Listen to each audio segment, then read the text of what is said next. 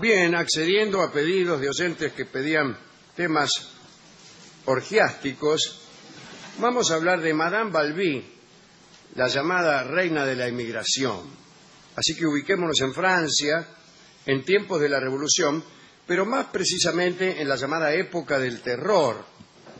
Cientos de cabezas caían en la guillotina, funcionarios reales, revolucionarios sospechosos de tratar con la nobleza, nobles, también opositores políticos o eh, seguidores fieles de lemas que habían caído en desgracia, en fin. Por esos tiempos eh, se había producido la conocida fuga de Varens. Ahí Luis XVI, su esposa y sus hijos habían tratado de escapar de Francia y los agarraron en la localidad de Varens se hacían pasar por cualquiera y los reconocieron. Recuérdese la ayuda de, de un sueco, Alex Fersen, que era, estaba muy enamorado de la reina, ¿no? de María Antonieta. Bueno, la fuga, la fuga fracasó, toda la familia real quedó encerrada a espera de la terrible sentencia que llegaría poco más tarde, en 1793. En 1791 vivía en París una muchacha llamada Ana de Comont de la Force, condesa de Balbi. Así la describieron los historiadores. Era hermosa, picante, maliciosa y tenía un gusto por la voluptuosidad que la llevaba a cometer numerosas imprudencias. Me está gustando. Había nacido en 1771 en una familia pobre de Dijon y por exclusiva virtud de sus encantos había llegado a casarse con el conde de Valby. Ahora bien, una noche su marido, el conde de Valby, volvió antes de lo previsto y la sorprendió en compañía del caballero Jocourt. Los dos amantes estaban tan ocupados que no se dieron cuenta de la presencia del conde. Entonces, enfurecido, el señor de Balbi se precipitó sobre la infiel y la tocó con su espada. La tocó apenas así. La reacción de la condesita fue sorprendente. Dijo, ¿por qué me despertáis de esta forma? ¿Estás loco? El conde se quedó sorprendido durante unos instantes. Eh, ¿Estabais durmiendo? preguntó y señaló al caballero de Jocourt estaba temblando en un rincón como preguntando ¿y este quién es? Madame Balbi negó la existencia de otra persona en la habitación mientras conseguía que unas lágrimas asomaran a sus ojos y dijo Vuestra madre me había prevenido que sufríais alucinaciones. El conde, estupefacto, se precipitó sobre Jocourt y lo tomó por el brazo. Señora, dijo el conde, lamento decirle que este hombre existe. A lo que Madame Balbi respondió que la madre también le había dicho que él sufría alucinaciones del tacto. Bueno, la treta era muy burda, pero había logrado tener éxito. Mientras el señor eh, de Balbi reflexionaba, el caballero Jocourt ganó la puerta, la condesa se secó las lágrimas y bueno, hay que decir que el conde no era demasiado listo, ¿no? era. Pidió perdón. Tiempo después fue encerrado en un sanatorio mental a petición de su mujer. No contenta con haberse desembarazado de su marido, entregó todos los honores de Balbi a su amado Jacourt. Jocourt es mejor. Ahora bien, al poco tiempo la condesa de Balbi se transformó en dama de compañía de la condesa de Provence esposa del conde de Provence. Este conde era el hermano de Luis XVI y esperaba que la revolución se terminara para hacerse con el trono. ¿no? Hay que decir que Messier de Provence se convirtió en rey mucho después, en 1814, con la restauración borbónica que siguió a Napoleón. Bueno, la cosa es que Madame Balbi quiso seducirlo al conde ¿no? de Provence. Dicen que el conde se encontraba en posesión de una virilidad muy reciente y deseaba rendir homenaje al mayor número posible de damas. A la edad en que los muchachos sienten nacer en ellos los signos del vigor, Una parte de él había permanecido muy infantil, pero bruscamente, un buen día, todo cambió. Señor. Y en ese momento se puso a examinar a todas las muchachas de su corte y se dedicó Se puso al a día. amar, se puso al día. Por esos días llegó Madame Balbi y fijó su mirada en el conde. Poco después estaban juntos, como si se hubieran conocido toda la vida. Convertida en favorita del conde, la Balbi exigió ser hospedada en el Luxemburgo, el Palacio Luxemburgo. El conde de Provence hizo que se amueblara para ella una habitación. La querida echó una ojeada y dijo que los muebles eran espantosos. ¿Qué? Pero qué humos. Y bah, el conde se apenó e intentó arreglar el asunto en forma expeditiva. Le prendió fuego a la habitación y le construyó un palacete. Esos son novios. Y no los que tenemos nosotras que Bueno. para comprarle un alfajor hacen toda clase de melindres. Ahora bien, como explicamos al principio, eran tiempos difíciles. Las amenazas a los monárquicos arreciaban y fue a Madame Balbi a quien se le ocurrió que era mejor estar al abrigo de las idas del, del pueblo, ¿no? Y la única solución era irse al extranjero. El conde no quería abandonar Francia. Pensaba que la asamblea exigiría el destierro de su hermano, de Luis, el rey, ¿no? Y que subiría al trono en una especie de monarquía parlamentaria. Se equivocaba fiero. Madame Balbi cambió todos sus planes. Le dijo, yo me voy y vos debéis seguirme. Tu vida va en ello. Y como amaba a su querida, el conde aceptó. Así fue como el 20 de junio de 1791, todos los parientes de la realeza abandonaron el Luxemburgo, el palacio que está ahí en el Boulevard San Michel, disfrazados de turistas. Bueno, agitado viaje, llegaron todos a Coblenza, que hoy pertenece a Alemania. Eran un cortejo de 30 personas. El conde, su familia, amantes, cortesanos, cocineros, se eh, instalaron en el castillo de Schönborn-Lust. Dicen que nunca se vio una corte más desordenada. Estaba enteramente gobernada por Madame Balbi. Desde su lecho tramaba las intrigas, hacía nombrar los oficiales de un reducido ejército y expulsaba consejeros. Se puede decir que en su mano los hombres que rodeaban al conde subían y bajaban como en el recién inventado emigrete, que no era otra cosa que el yo-yo. En una ocasión, Madame Balbi temió ver surgir una rival.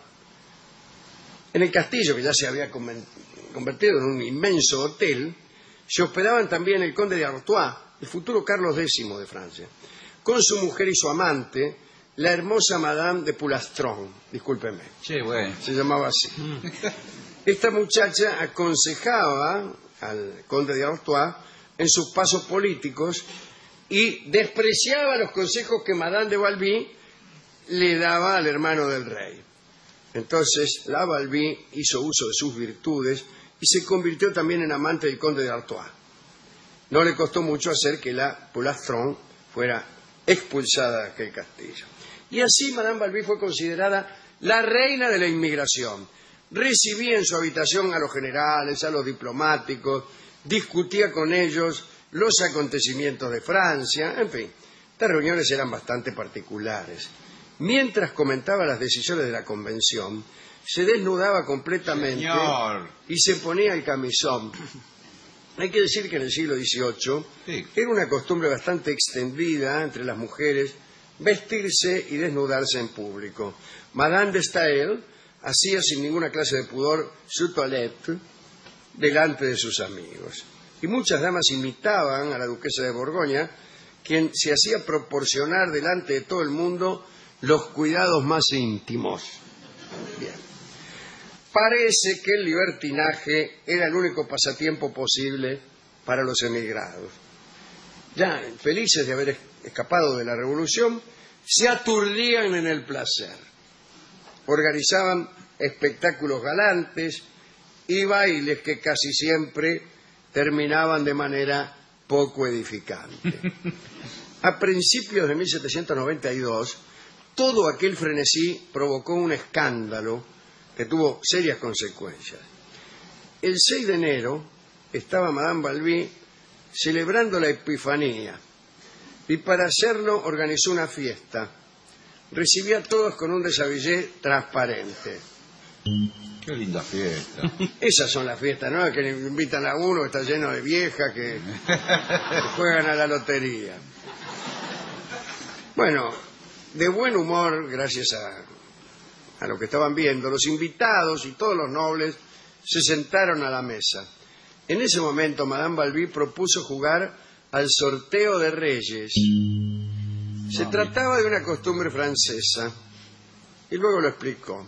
Dijo, el pastel que os será presentado lleva en su interior unas fichas en las que se han escrito los nombres de cada uno de vosotros.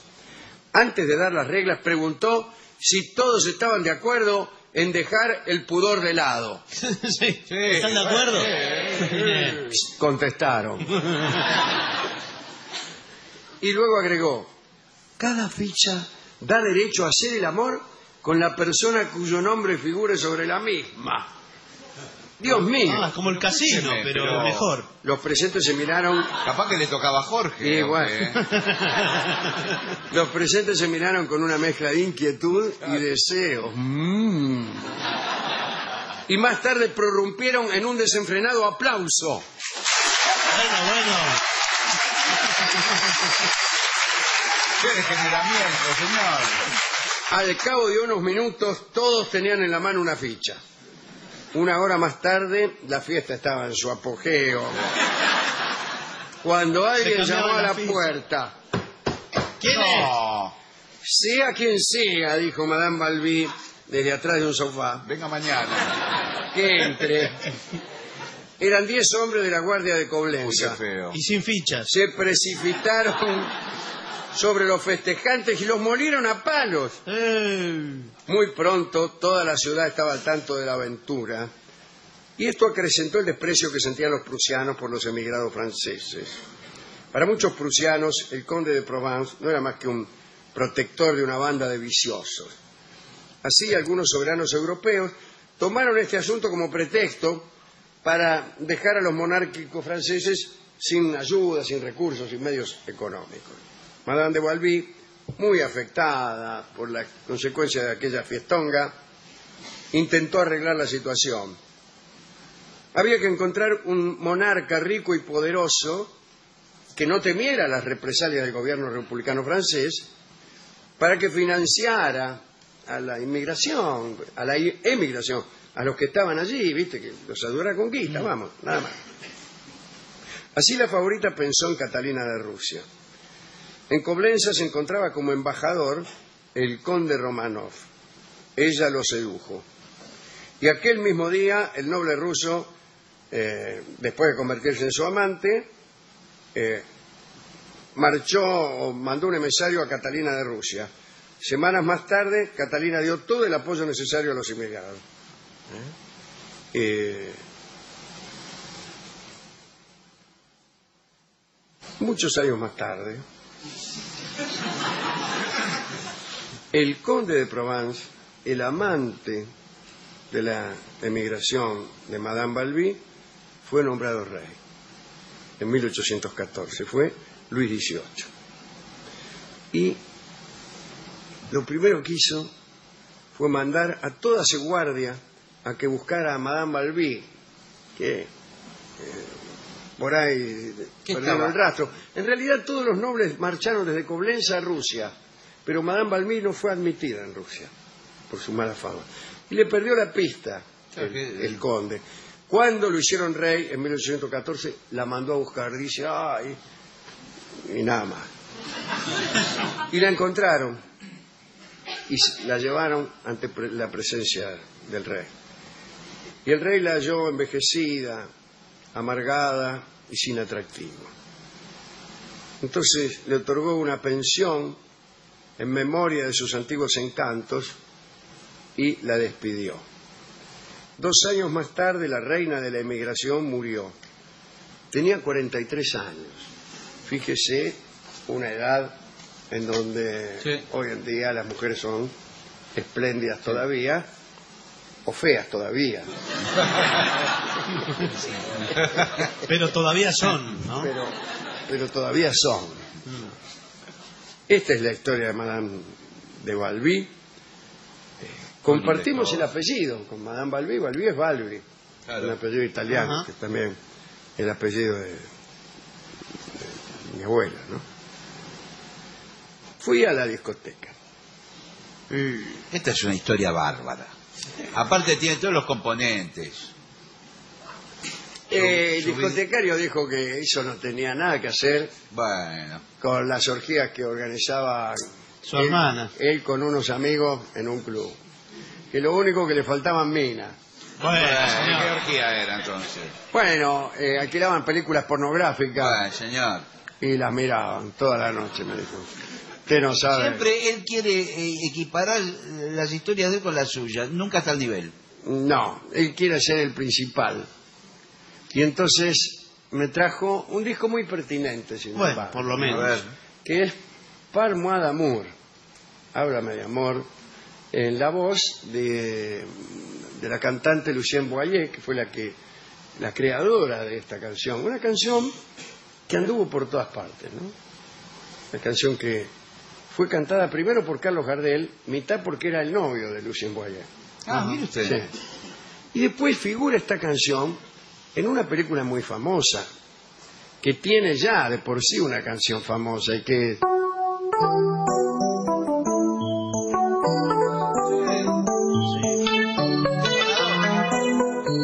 No, según pasan los ¿Cómo años. pasan los años? Es el tema de Casablanca. Sí. El pianista, cuando llega Ingrid Bergman al boliche de, de Rick, Toca la de nuevo Sam.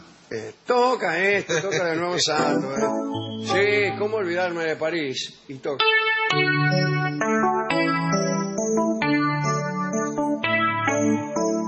¿Es esta la que vamos a escuchar? ¿Qué es esto que vamos a d'amour. escuchar? Palmo d'Amour. Y es una canción que aparece en 25.000 películas francesas. Entre la última de ellas es Medianoche en París, eh, de Woody Allen. Vamos a escuchar Ah, la versión de Lucien Boyer en homenaje a Madame de Balbi y a todas nuestras novias orgiásticas.